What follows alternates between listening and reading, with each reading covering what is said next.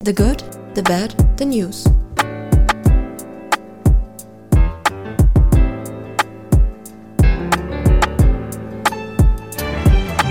Herzlich willkommen zur neuen Folge der GBN. Hallo, Hallo, Folge 7. ist da? Jawohl. Wie immer knapp gebündelt auf 20 Minuten Ah, das werden wir sehen. und diesmal pünktlich. Genau, wir nehmen wieder am Freitag auf Ganz nach alter Tradition. und fangen direkt an. Jawohl. Aber Moment, vorab möchte ich noch gerne Moment, erwähnen. ja. Wir wollen unser Instagram wieder ein bisschen durchstarten lassen, sagen Ah, wir mal ja, so. genau. Unser bisheriges Kalenderprojekt da äh, lassen wir hinter uns und bringen da noch ein bisschen mehr Information euch. Also das lohnt sich auf jeden Fall, da mal vorbeizuschauen und vielleicht auch ein Follow dazulassen at the.gbn. Ganz genau. Oh, klang ja, gut. fand ich gut. Ja, arg viel mehr bleibt dann nicht mehr übrig zu sagen. Los geht's. Du fängst an? Kann ich gerne machen. Wir werfen in den Short News diese Woche erneut einen Blick auf die CDU, weil sich nochmal was bewegt hat, und zwar am Dienstag. Da wollte Friedrich Merz nämlich unter großem Presseaufgebot seine Kandidatur bekannt geben und hatte eine PK für 11 Uhr anberaumt. Jetzt war es aber so, dass ihm da Armin Laschet und Jens Spahn ein bisschen einen Strich durch die Rechnung gemacht haben, würde ich fast sagen. Ja. Die haben nämlich um 9.30 Uhr, glaube ich, war es, kurzfristig auch eine Pressekonferenz angekündigt und da haben sie bekannt gegeben, dass die beiden jetzt als Team auftreten ja, wollen. Ja, richtig krass finde ich das, weil ich glaube, da hat Friedrich Merz auf jeden Fall nicht mit gerechnet. Nee, Und, und, eigentlich auch niemand, wenn man mal ehrlich ist. ja, stimmt. Und das war ein richtig kluger Move, glaube ich, von den beiden. Ich glaube auch, dass das wirklich taktisch klug war. Also es ist so, dass Armin Laschet quasi als ähm, Kandidat auftreten will und von Jens Spahn unterstützt wird, der also quasi seine eigene Kandidatur zurückstellt und im Fall einer Wahl von Armin Laschet quasi als Vize auftreten würde. Okay, aber echt spannend finde ich auf jeden Fall. Ja, total, weil man die beiden eigentlich, man dachte nicht, dass sie sich wirklich gut verstehen. Stimmt, waren es nicht irgendwie Erzrivalen schon immer? Ja, ich weiß es auch nicht. Ein bisschen sowas, stimmt, habe ich auch gelesen. Aber nee, scheint ja zu funktionieren und ist auf jeden Fall vor allem taktisch ziemlich klug gewesen, glaube ich. Profitieren auf jeden Fall beide von. Ja, und ich glaube, dass sie das jetzt gerade, dass sie damit jetzt ein bisschen die Nase vorhaben im Kampf der CDU, Wow. im Machtkampf. Doch, denke ich schon. Sollen wir diese Woche abwechselnd unsere Short das vor- Oh ja, mal gerne. vortragen? Wow, das ist erstmal ein, So innovativ. erstmal ein Stück Tee. Oh, Wichtig. so laut Ähm, trinke ich gar nicht. Meine erste Short News. Der Sport-Retailer Planet Sports ist insolvent seit einer Woche. Okay, Und da sind jetzt erstmal die zehn Filialen in Deutschland noch gesaved. Also da passiert erstmal noch nichts. Also die sind noch Ach nicht so. bankrott, sondern erstmal insolvent und können noch weiterhin Mitarbeiterlöhne zahlen. Und ich glaube Ah, auch, okay. irgendwie gibt es auch, glaube ich, einen Finanzinvestor, der da Interesse hat. Und da werden gerade Gespräche geführt. krass. Auf jeden Fall, Planet Sports hat Insolvenz angemeldet. Das ist meine erste Short News. Magst du wieder rübergehen? Sehr gerne. Ich habe heute aber auch nur zwei. Ach so, ja. Ähm, und das betrifft den Montag.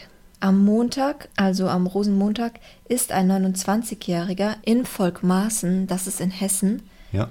in einen Faschingsumzug gefahren. Und dabei wurden, stand jetzt 76 Menschen teilweise schwer verletzt. Aber keiner ist äh, ums Leben gekommen, oder? Niemand ist ums Leben gekommen, einige sind schwer verletzt und darunter leider auch sehr viele Kinder. Ich glaube, es sind 20 oder so. Oh. die zu den Verletzten gehören. Und ich war doch sehr überrascht. Also wie gesagt, es war am Montag. Und im Laufe der Woche ist das wirklich sehr wenig in den Medien thematisiert worden, fand ich. Und es ist auch tatsächlich so, man kann auch gar nicht so viel berichten, weil wenig Fakten bekannt sind. Man weiß nichts über den Täter, habe ich so richtig, oder habe ich so das Gefühl einfach. Genau, der Täter Maurice P., ein 29-Jähriger, wie gesagt, Deutscher, eben aus diesem Ort, war wohl Polizei bekannt. Es gibt aber sonst wenig Details, also es gibt einfach kein Motiv bis jetzt. Also es ist klar, dass er das mit Tötungsabsicht gemacht hat, diese Amokfahrt, aber warum, weiß man nicht. Der sitzt jetzt in U-Haft und ja, Also ich meine, 76 Menschen ist ja sehr, sehr viel. super viel. Am Anfang waren es weniger, es haben sich jetzt immer mehr Leute auch gemeldet. Es ist so, dass nicht alle eben im Krankenhaus behandelt wurden. Ähm, aber deswegen ist die Zahl noch einmal angestiegen. Ja. Okay. Zalando kennen wir alle. Kennen wir, Lieben ja. wir alle. Schreien wir alle. Ist nicht diese Werbung? Ja. Schreib vor Glück. Ja, oder gibt es zurück? Whatever. Äh, möchte nun noch vermehrt auf Luxus-Modemarken setzen, Okay, aber auch auf Secondhand-Mode. das ist spannend. Finde ich richtig cool. Beides interessante G Themengebiete, wo sie wahrscheinlich noch mehr die aktuellen Trends der Fashionbranche irgendwie aufgreifen. Ja, das stimmt. Genau. Sollte schon im dritten Quartal dieses Jahres eintreten. Okay, dann sind wir mal gespannt. Ja, ich bin mega gespannt auf jeden Fall. Und als letztes ging auch ein bisschen durch die Medien, der älteste Mann der Welt ist gestorben. Stimmt, das habe ich nämlich auch mitbekommen. Er war zwar gerade mal zwei Wochen lang der älteste Mann der Welt Ach so. oder älteste Mensch der Welt. Ah, Er wurde quasi, also zwei Wochen lang hat er diesen Titel hatte er jetzt? diesen Titel. okay, Und er hatte zwölf Enkel, 16 Urenkel und einen Ur-Urenkel. Das muss dir mal geben. krass. Und wie alt war der gute Mann jetzt? 112 Jahre.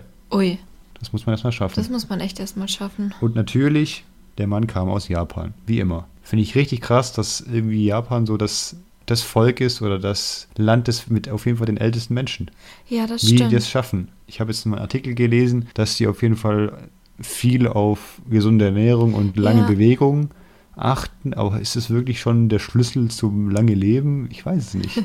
Dann war es das mit unseren Short News und starte direkt mal weiter durch. Bin ich gerade irgendwie im Flow. ja, mit meinen mach Bad gerne. News. Okay. Und zwar super brandaktuell, wenn wir Freitag aufnehmen, ist es erst vor einer Stunde oder so rausgekommen. Okay, jetzt bin ich gespannt. Ja, ja, machen wir erstmal ein Ratespiel. Oh ja. Und zwar, es geht um die AGBs von PayPal. Okay. Und zwar die Frage ist, wie viele Seiten haben die AGBs von PayPal? Da kann ich ja mal Puh. drei Antwortmöglichkeiten Ja, vorgeben, gerne. sonst wird es ein bisschen abstrakt. Erste Möglichkeit, 15 Seiten. Mhm. Zweite Möglichkeit, 80 Seiten. Uff, Dritte Möglichkeit, 140 Seiten. 140? Nee. Was ist deine Antwort? Mm, Ich glaube, ich gehe diplomatisch in die Mitte. 80? Wow, richtig. Das stimmt. Das ist 80 richtig. Seiten?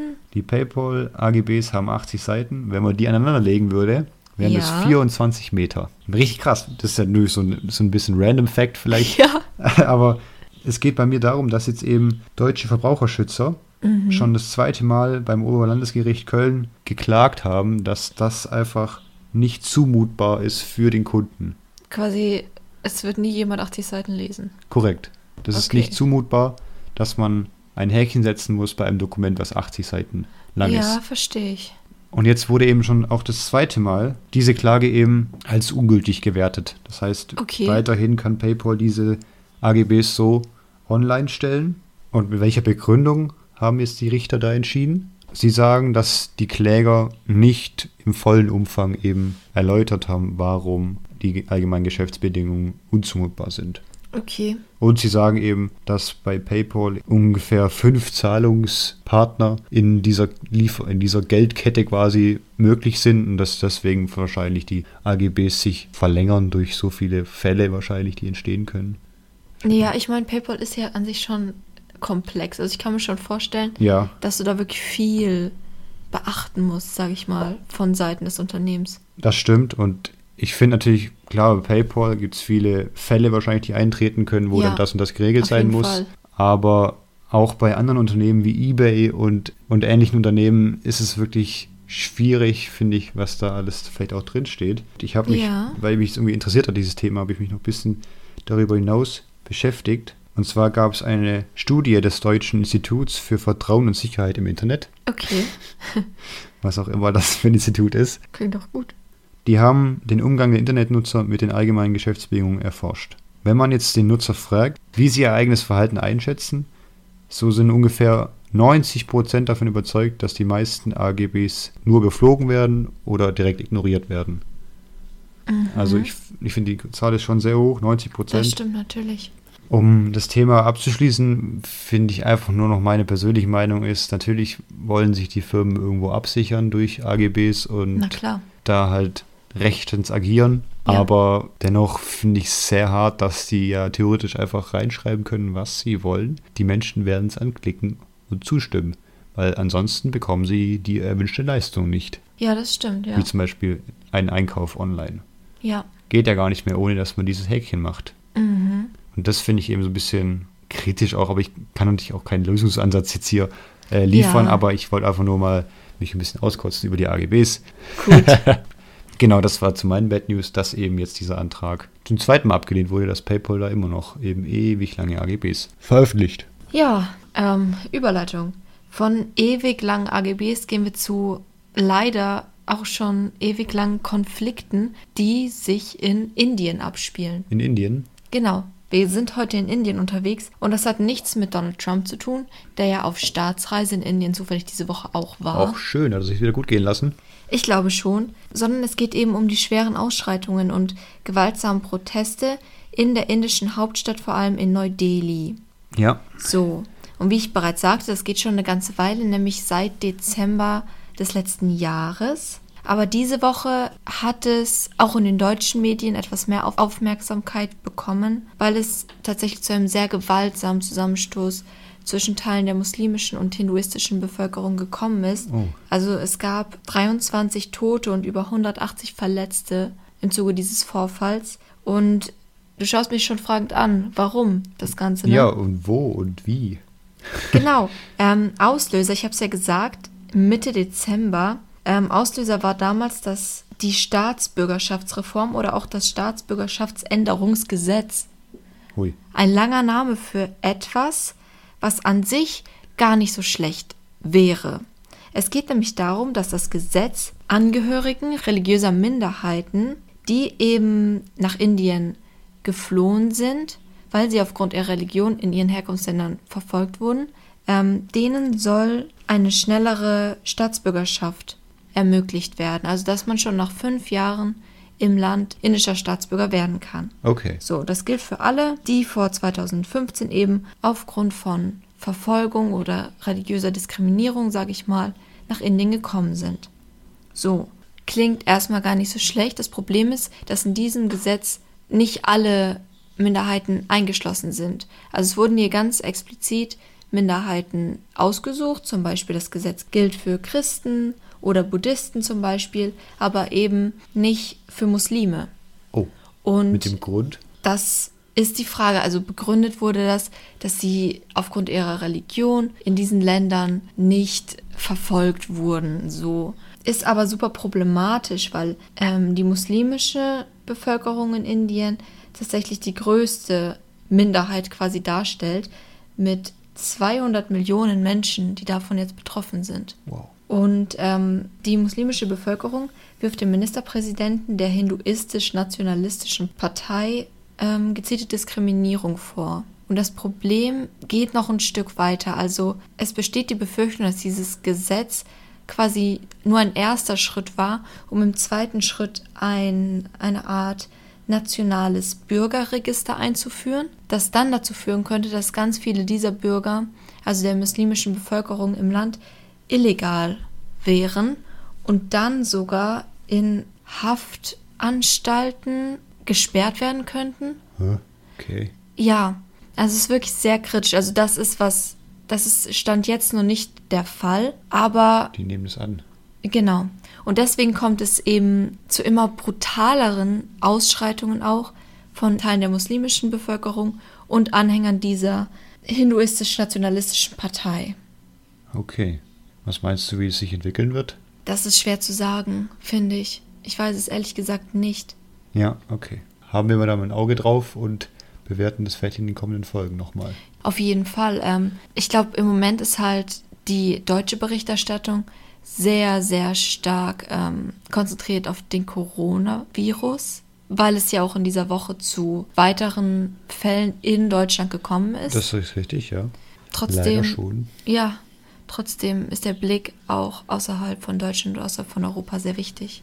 Genau, der geht, finde ich, gerade ein bisschen unter. Deswegen wollen wir uns diese Folge auch ein bisschen mehr darauf fokussieren. Genau. Und deswegen können wir gerne übergehen zu den Good News.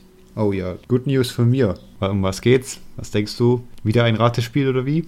Ja, das denke ich gerade, ich weiß es nicht. Und zwar, hm, kleiner Tipp. Ja.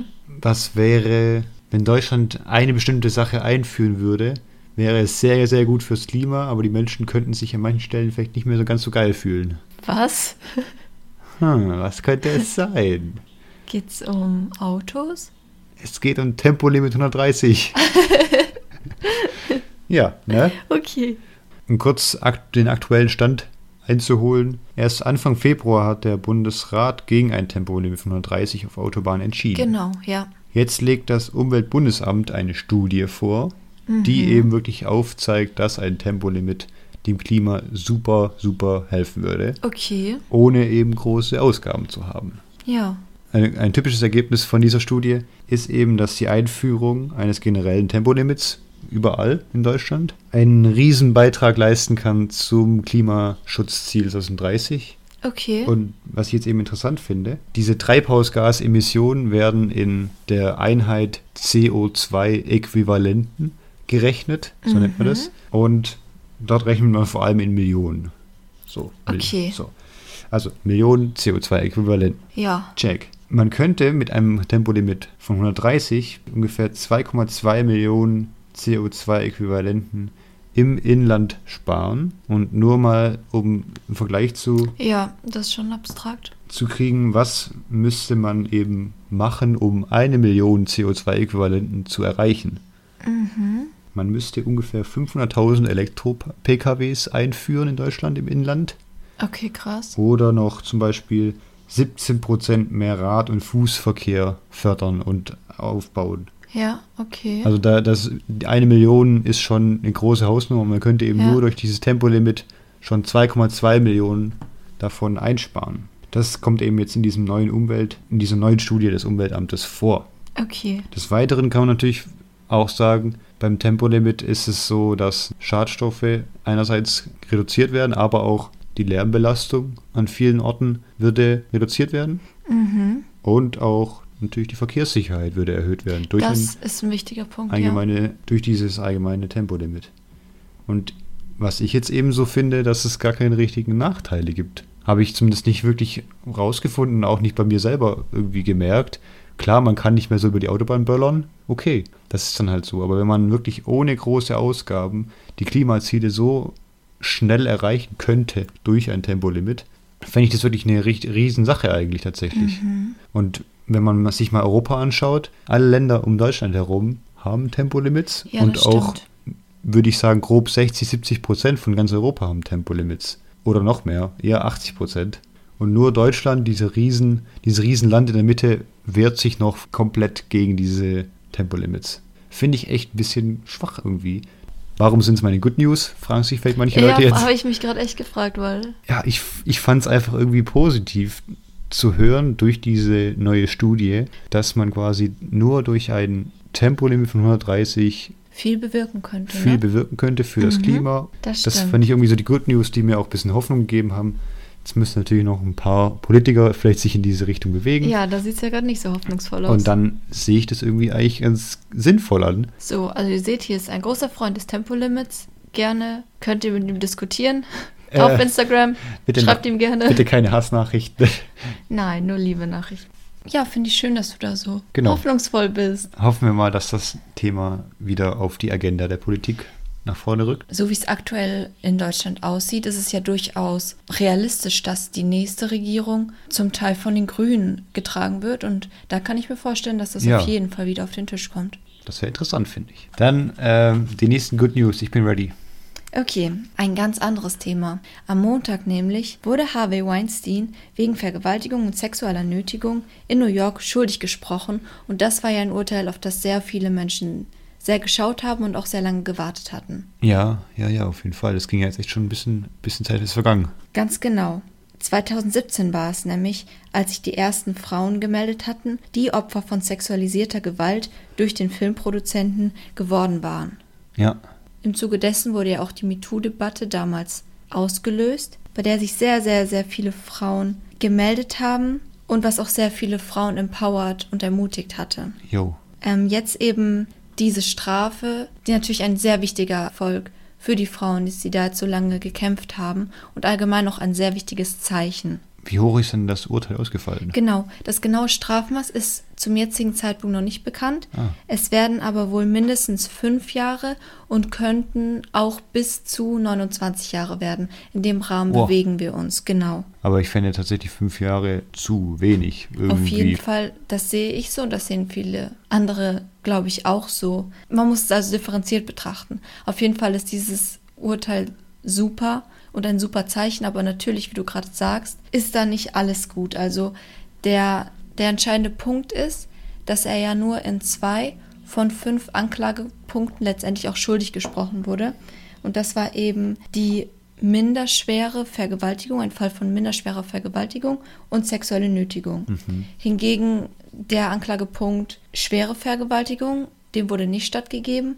Und auch ein Freispruch gab es bei dem Predictory Sexual Assault. Und das war ein wirklich wichtiger Punkt eigentlich gewesen. Das ist ein bisschen schwer ins Deutsche zu übertragen. Ähm, bezeichnet quasi ein raubtierhaftes Verhaltensmuster. Gegenüber Frauen.